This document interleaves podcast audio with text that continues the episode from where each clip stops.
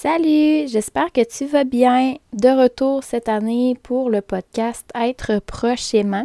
Donc, euh, cette semaine, ce que je voulais discuter avec toi, ben, en fait, ce que je voulais t'amener comme information, c'est des informations sur l'historique euh, de la maladie, en fait, des troubles neurocognitifs.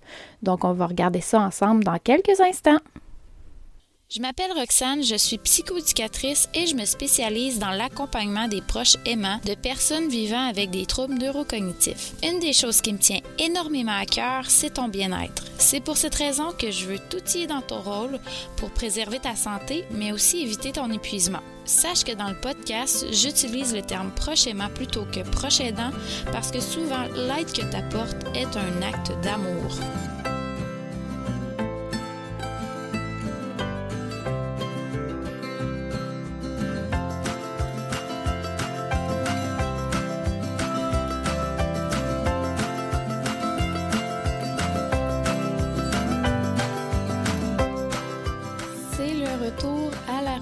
Le temps des fêtes est passé.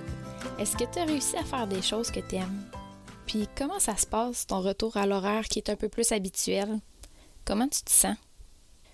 Moi, de mon côté, je te dirais que je suis encore euh, fatiguée. Le temps des fêtes a été assez chargé. On a eu plusieurs rencontres familiales comparativement à ce que je suis habituée c'est un peu pour cette raison-là que le retour au travail va se faire tranquillement pour me permettre de garder mon énergie, puis aussi être en mesure d'être concentrée puis efficace dans ce que j'entreprends au travail ou à la maison.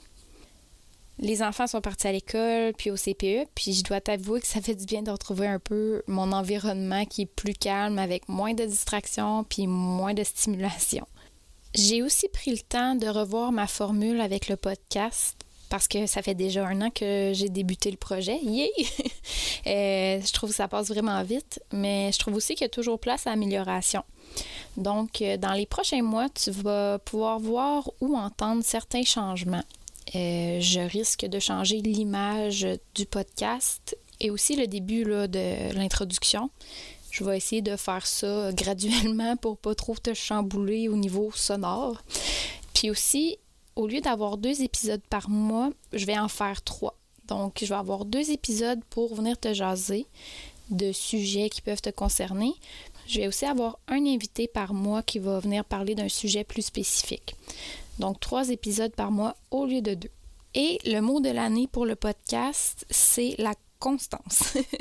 la première année, j'ai eu plusieurs moments où je prenais des pauses dans les publications des épisodes et je vais être plus présente pour toi pour arriver à t'aider dans ton quotidien avec des sujets qui te touchent. Puis la façon de faire ça, c'est d'être plus présente sur le podcast. En ayant plusieurs épisodes par mois, je risque d'aborder un sujet qui vient résonner chez toi parce que je suis consciente que c'est pas parce que toi tu vis certaines situations qu'un autre proche aimant vit les mêmes défis. Donc plus j'aborde de sujets, plus je peux aider les gens.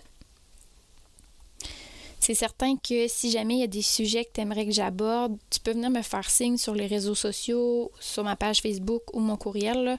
Je vais te mettre le lien dans la description des épisodes. Je suis toujours ouverte à, discuter ou aux suggestions. Bon, revenons au sujet d'aujourd'hui.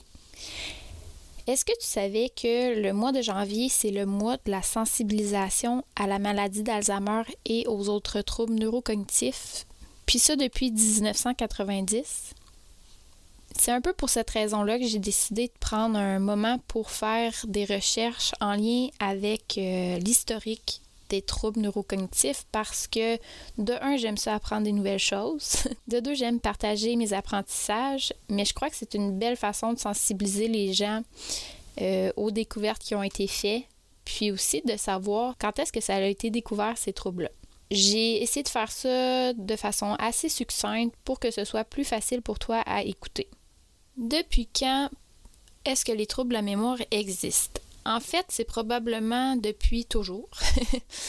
Mais dans un de mes livres de référence, j'ai vu que on nommait des histoires en lien avec les troubles de la mémoire chez les Chinois il y a plus de 4000 ans. Puis aussi qu'il y avait des extraits dans la Bible qui en faisaient mention. Mais officiellement, le terme médical de la démence a été accepté en 1797 par Philippe Pinel Et en fait, c'est vraiment un terme général pour euh, l'ensemble des symptômes qui touchent les fonctions cérébrales. Aujourd'hui, on utilise encore ce terme-là, mais on utilise aussi troubles neurocognitifs majeurs. C'est pour ça que des fois, c'est un peu mêlant de savoir quel terme utiliser parce que les professionnels utilisent pas nécessairement le même terme. Donc pour toi, ça peut être difficile de comprendre euh, qu'est-ce qui est quoi, mais les deux veulent dire la même chose. Dans le fond, je pense que je te l'avais déjà dit dans un autre épisode de podcast, mais c'est juste que le terme trouble neurocognitif est moins péjoratif que démence qui fait allusion à la folie. C'est un peu pour ça que les modifications ont été apportées. Comme le mari d'Auguste n'était plus nécessairement en mesure de payer les frais d'institution, il a pris une entente avec Alzheimer que, dans le fond, quand la dame décéderait, Alzheimer aurait accès à ces informations au dossier, puis aussi pourrait faire une autopsie de son cerveau. Donc, l'autopsie s'est faite en 1906 et Alzheimer, avec ses collaborateurs, ont découvert des modifications au niveau du cerveau, dont une réduction de certaines zones et aussi des dépôts anormaux, d'où le nom de la maladie particulière du cortex cérébral mais c'est en 1910 que la maladie devient maladie d'Alzheimer.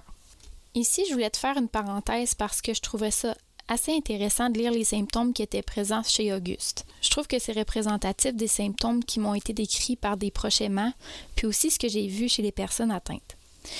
Donc, quand elle était à domicile, elle vivait avec des pertes de mémoire. Elle accusait son conjoint de tromperie elle cachait des choses dans la maison parce qu'elle croyait que le voisinage allait la voler. Puis il y a même parfois qu'elle avait l'impression que des inconnus voulaient la tuer. Elle a aussi vécu des difficultés à s'occuper des tâches au niveau euh, de la maison, donc cuisiner, faire du ménage ou euh, faire les tâches habituelles. Et finalement, elle avait des problèmes au niveau du sommeil, elle se réveillait la nuit, elle sortait de la maison, elle hurlait dans les rues. Euh, aujourd'hui, on pourrait appeler ça de l'errance. Donc, c'est des symptômes qui peuvent être présents chez certaines personnes qui ont la maladie d'Alzheimer encore aujourd'hui.